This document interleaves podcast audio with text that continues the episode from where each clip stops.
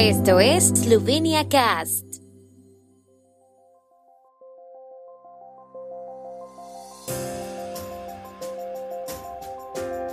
Noticias.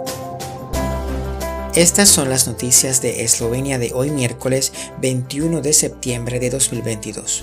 Tania Fayon, Eslovenia hará todo lo posible para ser elegida en el Consejo de Seguridad de la ONU. Sindicato de Médicos y Dentistas de Eslovenia anuncia huelga que iniciará en octubre. Los presupuestos de investigación y desarrollo crecieron el año pasado en Eslovenia. Eslovenia mejora su puntuación en la reducción del impacto medioambiental de los productos de plástico.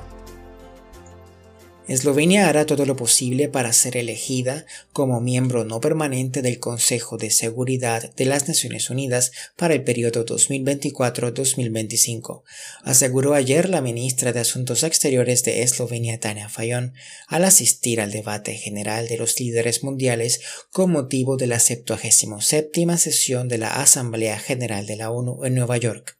La ministra dijo que buscan aliados, especialmente entre los países afines, sobre todo los que respetan el Estado de Derecho y quieren estar del lado de los pacificadores. Intentan presentar a Eslovenia como un país que defiende el equilibrio sano, el respeto a la ley y a los derechos humanos. Durante su semana en Nueva York, la ministra tiene más de 30 reuniones bilaterales con colegas de los países que Eslovenia necesita para su candidatura. Las actividades culminarán el próximo lunes con una recepción para los embajadores ante las Naciones Unidas. El Sindicato de Médicos y Dentistas de Eslovenia, Fides, anunció una huelga que comenzará el 19 de octubre. Destacan la exigencia de la salida del sistema salarial único mediante la modificación de la ley del servicio médico, al tiempo que se negocia una nueva parte arancelaria del convenio colectivo para médicos y dentistas. El sindicato espera que los sueldos de los médicos y dentistas sean muy superiores al salario medio. El sistema de salario único es, según Fides, uno de los principales responsables del colapso del sistema sanitario público, ya que no permite una remuneración adecuada de los médicos, sino que lleva a la violación de los estándares y normas. Si no hay un acuerdo con el gobierno y la huelga sigue adelante, se prestarán aquellos servicios sanitarios que, de no prestarse, provocarían un deterioro grave e irreversible de la salud o la muerte. Eslovenia aumentó el año pasado por sexto año consecutivo el volumen de financiación de las actividades de investigación y desarrollo con cargo a los presupuestos del Estado. En esta ocasión el importe se situó en 265.4 millones de euros, lo que supone un aumento del 9% respecto a 2020, según la Oficina de Estadística de Eslovenia. El volumen per cápita del presupuesto estatal para I+D también aumentó, pero no como proporción del Producto Interno Bruto. En cuanto a los objetivos socioeconómicos, se destinaron más fondos que el año anterior al avance general del conocimiento, la salud y el medio ambiente. Se espera que la financiación de la I+D vuelva a aumentar este año.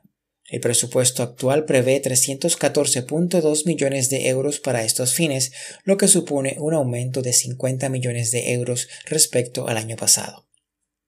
Eslovenia obtuvo una buena puntuación en un informe sobre el estado de aplicación de la Directiva Europea sobre la reducción del impacto medioambiental de los productos de plástico en los países de la Unión Europea. Eslovenia está en este grupo a pesar de que todavía no ha completado la transposición de la directiva, dijo la ONG Ecologistas Sin Fronteras. Según Ecologistas Sin Fronteras, el informe emitido por Break Free from Plastic muestra los avances en la mayoría de los países de la Unión, pero también señala que todavía hay muchos fallos y carencias en sus planes para frenar la contaminación por plástico. El mismo informe se publicó el año pasado.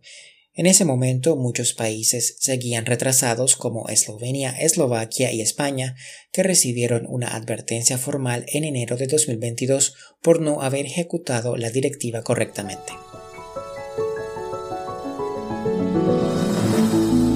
El tiempo en Eslovenia.